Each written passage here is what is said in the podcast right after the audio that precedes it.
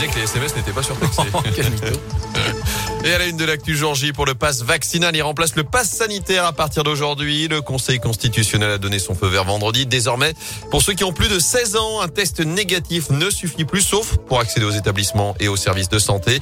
Il faut donc justifier d'un schéma vaccinal complet pour avoir accès aux établissements recevant du public, les activités de loisirs, les restos, les bars, les foires, ou encore pour prendre l'avion ou le train, c'est-à-dire avoir effectué sa dose de rappel dans les 7 mois après la dernière injection. Notez que c'est aujourd'hui également que s'ouvre la campagne de rappel non obligatoire pour les ados de 12 à 17 ans.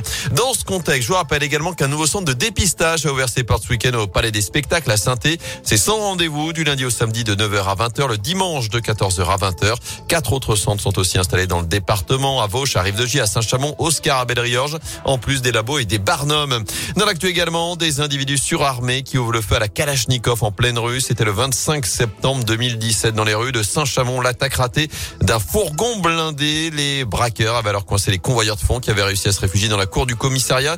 Et les malfaiteurs avaient ouvert le feu avant d'incendier leurs trois véhicules. Au total, huit individus sont jugés à partir d'aujourd'hui devant les assises de Lyon. D'après le progrès, ils avaient été interpellés à Saint-Chamond, Saint-Etienne et Oulin dans la banlieue lyonnaise. Six mois après les faits, le verdict est attendu vendredi. Les suites de l'accident à Brive-Charensac, d'après le progrès, le piéton renversé samedi en fin de matinée est décédé hier de ses blessures. Un homme de 80 ans qui avait été percuté par une voiture à hauteur d'un passage piéton. Une enquête est ouverte. En foot, le fossé se creuse après les victoires de Bordeaux et de Clermont hier en Ligue 1. Les Verts se retrouvent désormais à 8 points du premier non relégable. La SS battue, vous le savez, vendredi dans le derby. Retour sur les terrains dès mercredi. Match en retard très important à Angers à partir de 19h avant le huitième de finale de Coupe de France dimanche à Bergerac.